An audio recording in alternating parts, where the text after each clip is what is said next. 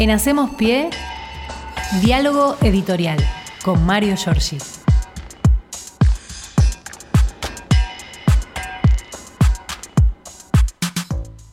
Buenos días, Mario. ¿Cómo va? Difícil el tránsito, difícil eh, la calle hoy, ¿no? complicado. Buen día. ¿Cómo Buen están? día, buen día, Mario. Muy complicado, ¿no? Muy complicado porque además hubo un accidente grave a la altura de Bernal, me Sí, parece. sí, exactamente. Y están los eh, transportistas de pasajeros Sí. Con este, una protesta por las habilitaciones. Eh, bueno, y la hora. Y la hora, Claro. exactamente. Ustedes saben que el miércoles es el día donde hay más tránsito de camiones en el ámbito de la capital federal y en Buenos Aires. ¿Y eso qué se debe? Los compañeros camioneros acomodan más o menos los trayectos y los transportes para estar el fin de semana en sus hogares. Ah. Entonces los que vienen del interior eh, se van juntando entre la mitad de la semana. Ah. Está comprobado, ¿no? En medidas, mediciones de tránsito que dicen Sí. que efectivamente este, sumarle los camiones, sumarle el servicio de ómnibus que sí está circulando, que viene por la autopista eh, en la avenida Mitre, así que muy cargado Puente Avellaneda, Puente Pueyrredón, el viejo y querido Puente Boya acá también, claro. el viejo Puente Pueyrredón, son todos caminos que están usando desde la zona sur, pensá que estamos viendo gente que viene desde la Sategui, Claro. eh, desde La Plata incluso, eh, tomando este camino. Bueno, ¿por dónde empezar no en este escenario eh, Siempre decís que institucional? hay mucho material todos los días este, para, es, para este, desarrollar. Ahora, lo primero que tengo acá es de la CELAC, que es de Serrano Mansilla. El 67, casi 68% de la ciudadanía considera eh, que la imagen de la Corte Suprema es negativa. Casi el 70% de los argentinos es una buena información. Sí, claro. Eh, a ver, me gustaría decir al revés de lo que estamos viendo, que me parece que están saltando porque obviamente tienen miedo. Son los cuatro miembros de la Corte Suprema, tienen miedo porque el juicio político que se está llevando en la Cámara de Diputados, si bien no pueda prosperar, en el recinto está este, marcando que eh, son impresentables, que hay un hecho de corrupción, que hay 150 mil millones de pesos en las reservas de la Corte Suprema y que no han pedido hacer un balance. No hay un registro contable serio en la obra social del Poder Judicial y uno lo escucha a Rosati, primera pregunta, ¿para qué fue a la Cámara Americana, AmCham, para señalar cosas de la economía cuando no pueden hacer el balance de la obra social del Claro, Poder Judicial? buena la, Realmente la son- contraposición, claro. son absolutamente impresentables, pero bueno, están en manos este, de estas dos, tres personas. Lorenzetti está fuera del país, todavía no llegó, estuvo con el Papa en Roma, lo decíamos el otro día. Ujú, exacto. Eh, así que mm, en el día de ayer no sorprende, pero sí creo que además es una marca contra la posibilidad de que la vicepresidenta sea candidata y avisarle, mirá que cuatro días antes podemos hacer Claro. esto con dos provincias. Claro. Ahí Eh, está el estate atenta cuestión, claro. eh, que podemos hacer esto también con vos. Lo concreto, este, en términos reales, es que Tucumán suspendió las elecciones y en San Juan se va a votar eh, por ahora a legisladores provinciales e intendentes, a pesar de que Juntos por el Cambio, eh, hablando en, un, este, en primera persona del plural, nosotros frenamos Ah, la sí. elección. eh, Impresentable, un tuit de Bullrich, ¿no? Muchos asocian las declaraciones de esta cuestión del feudalismo en las provincias al dato de que Mauricio Macri o Bullrich o ese sector de la política conocían que iba a aparecer este fallo para marcar dos cosas. Primero, un resonante triunfo del peronismo el fin de semana, el domingo, en cuatro de las cinco provincias donde se votaba. Y eh, segundo, obviamente, la connivencia de este partido judicial que está jugando allí. Pero déjame señalar algo más. Esta es la corte más siniestra de la historia, después de aquella que le dijo Oriburu, métale para adelante en el primer golpe de Estado, donde el procurador se llamaba Rodríguez Larreta. Eh, hay que decir que eh, este, hay un hay una cautelar, porque lo que estamos diciendo aquí, que la Corte no se mete con el tema de fondo, es decir, no dice ni Uñac ni Mansur pueden ser o no pueden ser, sino que suspende derecho viejo la elección, Claro. pasándose por encima de las constituciones provinciales y de las decisiones de los ciudadanos de Tucumán y de San Juan que tendrían que votar o tendrían que haber votado el domingo. Eh, quiero marcar, porque me parece que es muy interesante, señalar que eh, ahora este, Juntos por el Cambio dicen que pueden ganar las provincias de Tucumán y San Juan, lo que hace que sea siniestro, porque tampoco van a poder votar. Eh, cuando se vote, veremos que se vota y que vota la ciudadanía. También es cierto que los datos de ese torrente de votantes del ultraderechista Milei no se ven verificados en las urnas, con lo cual me parece que el plan de acción del poder real eh, está este, fracasando. Por eso hablo de un poco de temor y tener que usar hasta las últimas circunstancias este, estas herramientas siniestras de mm, este, la Corte Suprema. Germán Alfaro es el intendente de la ciudad de Tucumán, el hombre que presentó eh, la medida de acción ante la Corte Suprema después de que la justicia eh, tucumana este, permitiera la reelección. Está clarísimo, en ¿eh? las constituciones de las dos provincias está muy claro la posibilidad que abrieron este, los tribunales provinciales para que sean candidatos tanto Uñac como eh, Mansur en Tucumán como vicegobernador. El de Tucumán es Germán Alfaro, que es un hombre, en todo caso, de la política, un eh, traidor al justicialismo, que se dio vuelta y terminó jugando con eh, Juntos por el Cambio, que le permitió ser intendente en un primer periodo. En San Juan es un poco más grave la situación. Sergio Vallejos Mini es un candidato vinculado a las banderas de Miley, no directamente con Miley, pero es un hombre de la ultraderecha, que mm, eh, es un empresario textil, gerente de Sonda Safety Gears, una firma que produce ropa de trabajo para empresas mineras. Este tipo en el año 2020 eh, está con una sentencia de no cumplimiento carcelario, pero encerró a 30 trabajadores de su empresa bajo llave y los hizo laburar a pesar de la pandemia, en esas condiciones prácticamente este, encarcelados los trabajadores. Eh, es un dato a tener en cuenta de qué personajes son los que viven y conviven con esta Corte Suprema. Estaban este, confeccionando elementos de higiene sanitaria, dijo el hombre cuando se lo presentó ante la justicia, y tiene una condena de un año y medio de prisión en suspenso y eh, apenas una multita de 80 mil pesos. Eh, bueno, eh, vamos a ver qué sucede. Yo sigo preguntándome este, por los fracasos del gobierno de Alberto Fernández en materia de la reforma judicial y siendo un hombre del derecho, ¿por qué todavía no tenemos eh, propuesto una ampliación de la Corte Suprema que determine que acá votaron dos?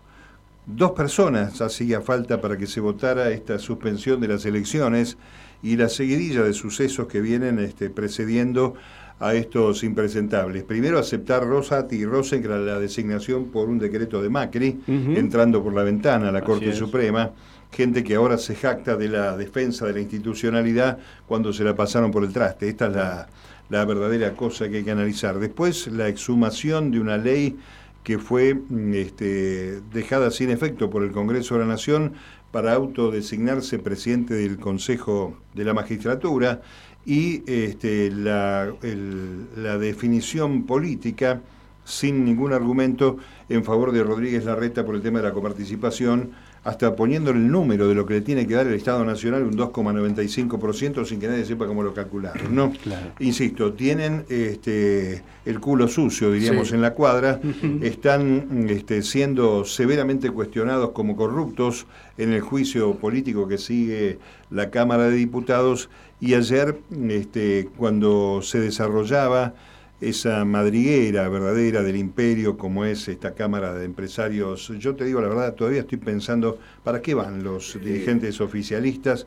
¿Para qué va Massa? Seguramente por el temor de que el Fondo Monetario no, no pueda negociar. Será por ahí, porque no tiene explicación. O porque con estas empresas tiene que seguir negociando precios justos. Yo la verdad que eh, el tema de la moderación ha fracasado aquí, el tema de la firmeza está fracasando por parte de la defensa de la democracia y me parece que hay este, una, una derrota que va, ¿sabes qué? Me parece, y acá, ojalá me equivoque, pero va a impedir que haya una reunión eh, de la cabeza del Frente de Todos, es decir, Massa, Cristina y Alberto Fernández, tomando en cuenta que la imagen del presidente de la Nación está dando señales de impotencia absoluta frente a estos sucesos. Y vamos a ver si realmente este, lo que debiera pasar, que es decir, tener un programa, mire que nosotros somos parte del peronismo, de las fuerzas populares, queremos hacer esto si nos votan en, el 13 de octubre y el 22 de octubre, el 13 de agosto, perdón, el 22 de octubre, y este, posibilitar que haya una alternativa frente a lo que están señalando. Ayer Patricia Bullrich habló de las indemnizaciones ante la Cámara Empresaria de los Estados Unidos. Este, vinieron este, estos personajes. ¿Qué tiene que hacer Rosati? Vuelvo a preguntarme, el presidente del tipo, eh, que es el tipo que tiene que definir o dirimir alguna divergencia que pueda haber entre esas empresas de los Estados Unidos con los trabajadores argentinos o con el Estado argentino. Eh, quiero decir que hay un estado de cipallismo por un lado y este, hablar de, un Estado paralelo narco, siendo vos el presidente de la Corte Suprema, que vemos que no estás haciendo nada para enfrentar eso, eh, nada que decir respecto del Fondo Monetario Internacional, del crédito, nada que decir contra el atentado máximo de la democracia como fue el intento de asesinato de Cristina Fernández, bueno, realmente impresentables por donde se lo miren. Y hay que hablar desde la tranquilidad, no con enojo, porque hay herramientas, yo creo que en la primera situación eh, delicada que hubo, este, que ya no me acuerdo cuándo fue de este, eh, de este proceso estrafalario, eh, Barcesat me dijo que el presidente de la Nación tenía herramientas, tenía instrumentos para generar una modificación de la ampliación de la Corte Suprema de Justicia. No te digo entrando por la ventana, pero sí enviando cinco o seis nombres para transformar una Corte de cinco en, nueve personas, o si querés en siete. lo hizo Menem de inmediato. Este, para resolver esto, porque claro, vos citás esa Corte de la mayoría automática, que al lado de esta aparece el niño de un, jardín de infantes. La, la verdad que quedó chiquita. Porque la verdad, este, aquí se están metiendo en decisiones que tienen que ver con la ciudadanía, contra la democracia, en el marco de, un, este, de una operación del poder real que mete miedo, sí, desde el punto de vista de qué es lo que falta que hagan. Directamente decir, no, mire, el, presidente hoy es este señor, este, estamos conculcando todos los derechos de los ciudadanos, ¿no? Muy lamentable. Están faltando 36 eh, días para presentar las alianzas, 46 días para cerrar las listas y este condicionante que, insisto, para mí tiene como tiro por elevación una señal contra la posibilidad de que este, Cristina, eh, si decide ser candidata, tenga una sentencia firme eh, en alguna de estas este, condenas. No la, había pensado, esa es una amenaza lisa y llana. No es una amenaza a la democracia, pero también a, esta posibilidad. Mirá si podemos hacer con estas cosas, este, con dos cautelares. Y, con denuncias que se presentaron en abril, es decir, esperaron a que se impriman las boletas, que las provincias pongan la ingeniería. Sí, en, ya el correo repartió las urnas. Este, así Parece que, mala leche desde ese punto. Pero no, pero tenés razón. le están diciendo a Cristina, mirá que lo podemos hacer de inmediato cuando se nos ocurra. Y un dato que no es menor, el impresentable procurador Casal, el interino, les recomendó a la Corte que no correspondía que se metieran estas sentencias, que no, que no era este, eh, facultad de la Corte Suprema interceder en estas medidas, que insisto, son medidas cautelares que ponen en suspenso la elección que también suspenden la participación de los opositores a los que me parece que hay que asociar, porque digamos el Poder Judicial es una rama de la derecha en la República Argentina eh, y este, eh, también se pasa por encima los dictámenes de su propio este, Ministerio Público, que es el que han sostenido hace siete años que esta gente está eh, dando, dictando sentencias en contra de los intereses populares por donde se los mire. Ayer en la Comisión de Juicio Político volvió a declarar Héctor Marchi, el ex administrador, eh, volvió a ratificar las amenazas de Roble y fue algo más adelante denunciando que Rosati otorgó contratos a través de Robles para negociar fallos en referencia al cierre de la causa iniciada contra Rosati en Santa Fe, una causa que tenía en el momento de asumir por enriquecimiento ilícito. Fue intendente de Rosario, sí, claro. Eh, Rosati, perdón, intendente de Santa Fe, no de Rosario. No, de Rosario no, de Santa Fe, sí, tal cual. Y este, dice que eh, un ex chofer de la Municipalidad de Santa Fe declaró que le llevaba dinero todos los meses cuando eh, era intendente de la capital santafesina para comprar efectivamente esos fallos. Este tema creo que lo van a sumar a la Comisión de Juicio Político y ver lo que sucede en, ese mm, lugar donde se ventilan eh, todos estos, este, todos estos este, recursos que este, la Corte tiene eh, ocultos. ¿no? Yo creo que, por eso digo que hay una decisión que tiene varias puntas. Uno es esto que acabamos de decir de la vicepresidenta, otro es lo que pueda pasar si se avanza en esto, porque además estamos en un círculo vicioso. ¿A quién le denuncias? La defraudación, la corrupción de la Corte, sin que llegue a manos de la propia Corte. Eh, lo primero que uno tiene que entender es que esta gente carece de ética porque debieran excusarse, buscar con jueces que los reemplacen en el momento de dictaminar en función de estas sentencias y con estos eh, jefes del Poder Judicial, ¿qué con juez se mete cuando sabe que está en juego la amenaza, mm. el apriete, lo que venimos pasando de aquí en más. ¿no? la eh, herramienta es el Congreso, pero como no lo van a votar el juicio político, tampoco se puede hacer. Este, no, podemos señalar que este, llegó la pandemia, podemos hablar de la guerra y de la sequía, pero hubo 100 días previos a que se iniciara la pandemia, donde si vos los comparás con los 100 días primeros de Mauricio Macri, el presidente argentino podría haber repuesto la ley del servicio de comunicación audiovisual, eh, desarrollado este, prácticamente una política destinada a modificar la situación del Poder Judicial, y otras este, cuantas medidas que eh, Macri, mira, Macri el día 29 de diciembre del año 2015, eh, eh, derogó el tema retenciones y también el tema de la mutilación de la ley de medios. El 29 de septiembre, es decir, 19 días después de haber asumido. Fíjate si no se pudieron haber hecho estas cosas, por supuesto, está mal llorar sobre la leche derramada, pero lo cierto es que mucha parte, buena parte de lo que está sucediendo en la crisis institucional se debe a algo que dijo la vicepresidenta de la Nación. Vos no podés quedar bien con todo el mundo, por más allá de que tengas situaciones de diálogo con todo el mundo. Y la verdad, este, creo que en ese sentido y en otros tiene razón. Una mancha más para salir un poco de estos temas que son tan este, urticantes, pero también tiene que ver con la justicia. Eh, está el avión venezolano. El 6 de junio se va a cumplir un año de que este avión esté acá en, la, en el Ezeiza. El avión con los terroristas. Bueno, eh, la última hora en la información dice que fue sobreseída la causa de los primeros 14 tripulantes del avión de Entrasur. Eh, esto quiere decir que están absueltos de todos los señalamientos por terrorismo. Se ha reconfirmado su inocencia. Faltan cinco casos que van a correr la misma suerte. La decisión también contempla el levantamiento de la medida del secuestro del avión, es decir, eh, se levantó la causa penal que confirma que tampoco la máquina estuvo vinculada con el terrorismo y queda pendiente la rogatoria de Estados Unidos al gobierno de la Argentina para que le demos el avión los argentinos a Estados Unidos.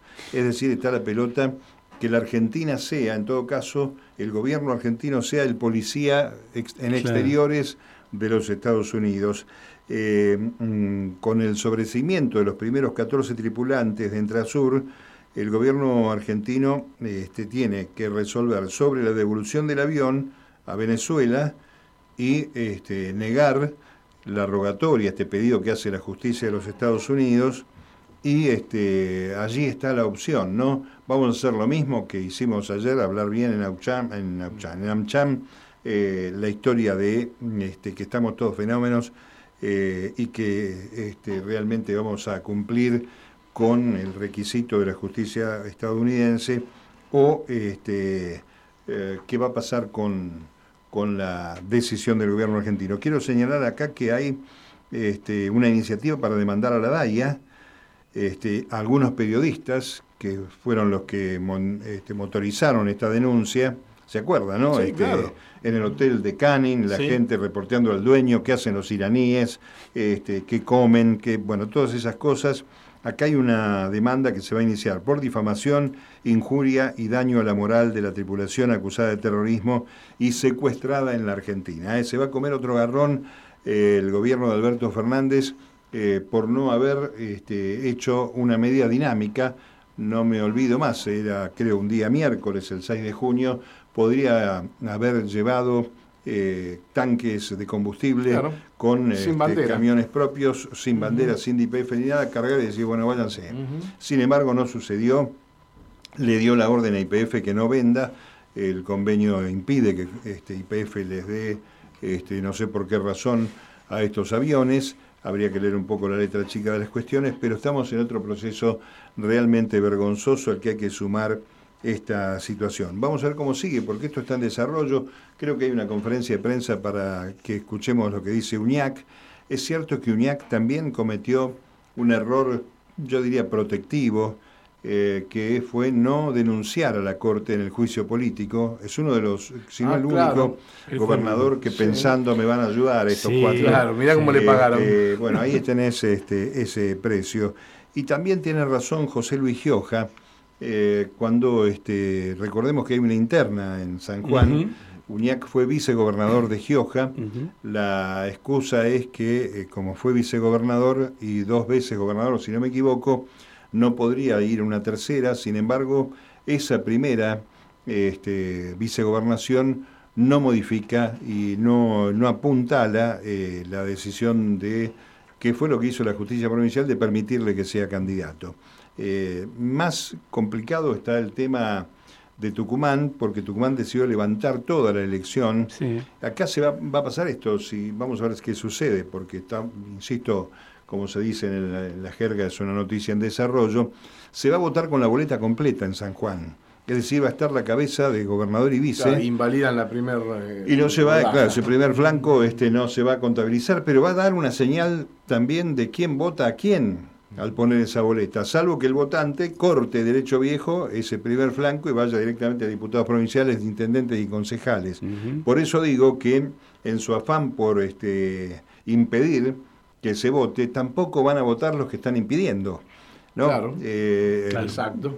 yo no sé qué están festejando cuando en realidad si son hombres y mujeres de la democracia los que van a participar, se están este, ellos también perjudicando. Pero es una Argentina de febriles acciones siniestras en contra de la democracia. Nos quieren hacer festejar los 40 años de democracia en el escenario de un velorio, en lugar de una conmemoración de cuatro Claro. décadas de vida en libertad y de la decisión ciudadana de pasar por las urnas cada dos años para elegir a quienes nos representan y a quienes conduzcan la administración del Estado. ¿no? Eh, pasarse por encima de la Constitución, yo recomiendo, incluso en las carreras de periodismo, habría que escuchar las declaraciones ayer de Rosati, metiéndose con la economía, señalando que la Constitución nuestra este, es una Constitución capitalista. La verdad que la Constitución del año 94 es una Constitución que nace del consenso de Washington, poniéndonos de acuerdo todos en ese alineamiento, que hoy el mundo está viendo cómo se está destrozando a pasos agigantados. Estados Unidos está al borde de una cesación de pagos o de correr el techo, como hizo tres veces Donald Trump, para seguir endeudándose, y el dólar ya no es la moneda fuerte, sino que tiene solamente capacidad y poder de fuego para sostener a sus aliados, a la OTAN y la guerra en Ucrania. El resto está resquebrajándose, lo saben los bancos, lo saben estos empresarios americanos que ayer juntaron las cabezas de los dirigentes políticos en Puerto Madero y este, se ha escuchado allí de todo, ¿no? Cornejo virtualmente pidiendo la eliminación de la política argentina de Cristina Fernández y de todos sus seguidores.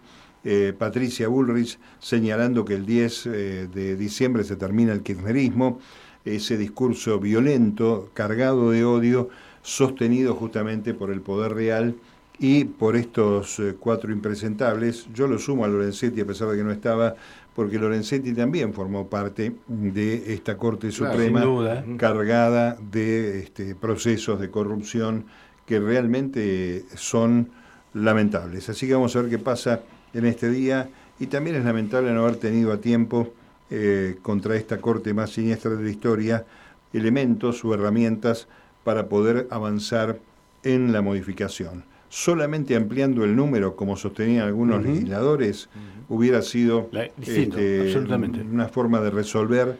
Y no estoy hablando de que vayan a poner cuatro jueces peronistas o cuatro radicales o lo que fuera. Estoy hablando de darle a la Corte Suprema la jerarquía que tuvo en un momento, sobre todo en aquel decreto 222 de Néstor Kirchner, cuando entraron Zaffaroni, Carmen Argibay, cuando estaba Petraki, me Bueno, acuerdo la famosa también. corte de lujo. Este, que claro, es una corte este, que además suscribió avances y legislaciones en materia de derechos como nunca se ha visto en la República Argentina.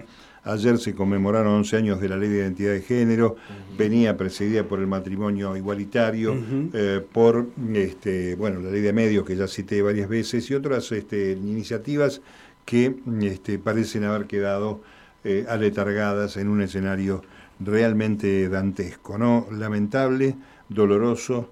Fíjense, tengo este circulito, todo lo que es amarillo es el 67% de los argentinos que este, tienen la imagen pésima de esta Corte Suprema son los mismos que permiten que eh, el grupo Clarín te aumente las tarifas de la banda ancha y el cable todo el tiempo. Teléfonos. Eh, son los que consiguen estas cautelares que son cautelares que se extienden por años, cuando en realidad las cautelares es una medida que tiene que resolver con inmediatez y acá se está jugando la institucionalidad de dos provincias argentinas, ¿no? que tienen que tener eh, por lo menos 180, eh, no, son 120 días antes del 10 de diciembre resueltas las candidaturas y por lo menos una primera vuelta en el caso de aquellas provincias que tienen segunda vuelta. Se va a votar seguro en Tierra del Fuego, en Salta y en La Pampa.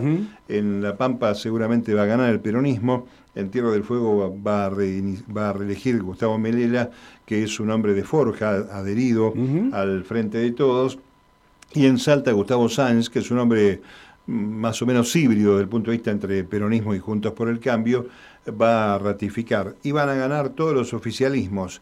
Lo que no querían era esa foto de tres o cuatro gobernadores reeligiendo en un escenario que les está volviendo negativamente. El porcentaje del padrón es un porcentaje bajo, pero también son señales a lo que pueda pasar en función de lo que dijimos. La candidatura de Cristina el movimiento que tiene que hacer el Frente de Todos con urgencia para dejar un programa armado y resolver temas de candidaturas. Y vamos a ver qué sucede en el Congreso del PJ el 16 de mayo, que la semana que viene, donde tienen que decidir si va a haber o no paso. Ayer Massa dijo que no quiere paso, un dato. Dijo eso. Dijo que prefería correrse. Porque en realidad tiene razón en cierto aspecto, porque vos estás entrando como gobierno ya debilitado en la presunción de que no sabés quién es de los dos candidatos o tres o los que puedan participar, el que va a representar el interés de la unidad y también obviamente la falta de proyecto, que es otro fracaso, ¿no? de esa mesa de conducción política que nunca se hizo eh, y que será responsabilidad de Alberto Fernández, a quien lo vamos a recordar seguramente por el gran trabajo en la pandemia, eh, trabajo que siguió haciendo desde las sombras a pesar de que lo retiró eh, con una excusa vana Ginés González García y este, el resto, bueno, quedará este, para analizar en la figura de la historia. Momento institucionalmente, compañeros, sumamente grave. Sí, sin duda, sin duda. La seguimos mañana, ¿les parece? Gracias, Mario. Hasta mañana. Chao, Mario. Hasta mañana. En Hacemos Pie, diálogo editorial con Mario Giorgi.